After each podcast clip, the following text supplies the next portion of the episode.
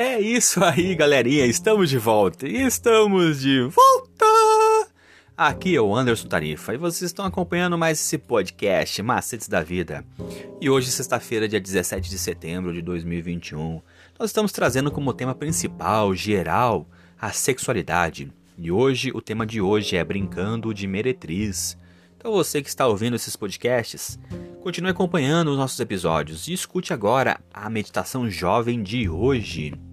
A infidelidade da igreja para com Cristo, permitindo que a sua confiança e afeição se desviem dele e consentindo que o amor às coisas mundanas ocupe o coração, é comparada com a violação do voto conjugal. O pecado de Israel afastando-se do Senhor, é apresentado sobre essa figura. E o maravilhoso amor de Deus que assim desprezam é descrito de maneira tocante. Fiz um juramento e entrei em aliança com você, diz o Senhor Deus, e você passou a ser a minha. Você era muito bonita e chegou a ser rainha. A sua fama correu entre as nações por causa da sua beleza, pois você era perfeita, por causa do meu esplendor que eu tinha posto sobre você. Mas você confiou em sua beleza e a sua fama fez com que você se prostituísse. Isso tudo está em Ezequiel 16. Mas assim como a mulher que com traição se afasta do seu marido, assim você foi infiel para comigo, ó casa de Israel, diz o Senhor. No Novo Testamento, a expressão muito semelhante é dirigida aos professos cristãos que buscam a amizade do mundo e em vez da aprovação de Deus. Diz o apóstolo Tiago: Adúlteros, vocês não sabem que a amizade com o mundo é inimizade com Deus?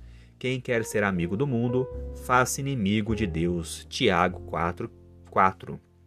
E declara-se que Babilônia é a mãe das prostitutas, como suas filhas devem ser simbolizadas as igrejas que se apegam às suas doutrinas e tradições, seguindo-lhe o exemplo em sacrifício e verdade e aprovação de Deus, a fim de estabelecer uma aliança ilícita com o mundo.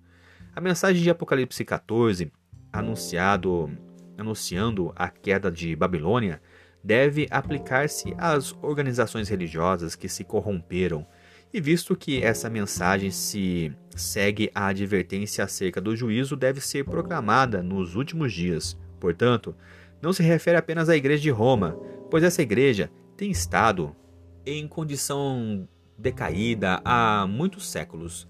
E além disso, no capítulo 18 do Apocalipse, o povo de Deus é convidado a sair da, de Babilônia. E de acordo com essa passagem, muitos do povo de Deus ainda estariam em Babilônia. E em que corporações religiosas se encontrará hoje a maior parte dos seguidores de Cristo? Sem dúvida, nas várias igrejas que professam a fé protestante. E ao mesmo tempo em que surgiram, elas assumiram uma nobre posição no tocante a Deus e à verdade, e sua bênção estava com elas. Mesmo o mundo incrédulo foi obrigado a reconhecer os benefícios resultados que se seguiam à aceitação dos princípios do Evangelho. E nas palavras do profeta a Israel, a sua fama correu entre as nações por causa da sua beleza, pois você era perfeita por causa do meu esplendor que eu tinha posto sobre você, diz o Senhor. Caíram, porém, pelo mesmo desejo que foi a maldição e ruína de Israel o desejo de imitar as práticas dos ímpios e buscar-lhe a amizade. Mas você confiou em sua beleza e a sua fama fez com que você se prostituísse, e você se ofereceu a todos os que passavam para ser deles. Vamos pensar um pouquinho agora. Que outras partes das Escrituras contêm material somente para adultos? Porque esses textos estão lá. Por que misturar sexualidade com Deus nos deixa desconfortáveis? Porque Deus usa a violação sexual como símbolo da rebelião humana.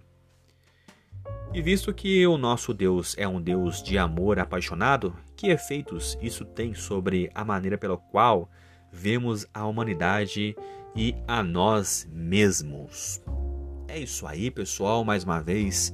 Obrigado pela atenção que vocês estão disponibilizando para esse canal. Continuem acompanhando nossos próximos episódios, que sempre nós estamos trazendo algum, alguma novidade. Se a meditação de hoje fez sentido para a sua vida, compartilhe com o seu amigo. Talvez possa fazer sentido para a vida dele também. Eu sou o Anderson Tarifa e vocês estão aqui nesse podcast Macetes da Vida. Por hoje é só e valeu, eu, eu, eu!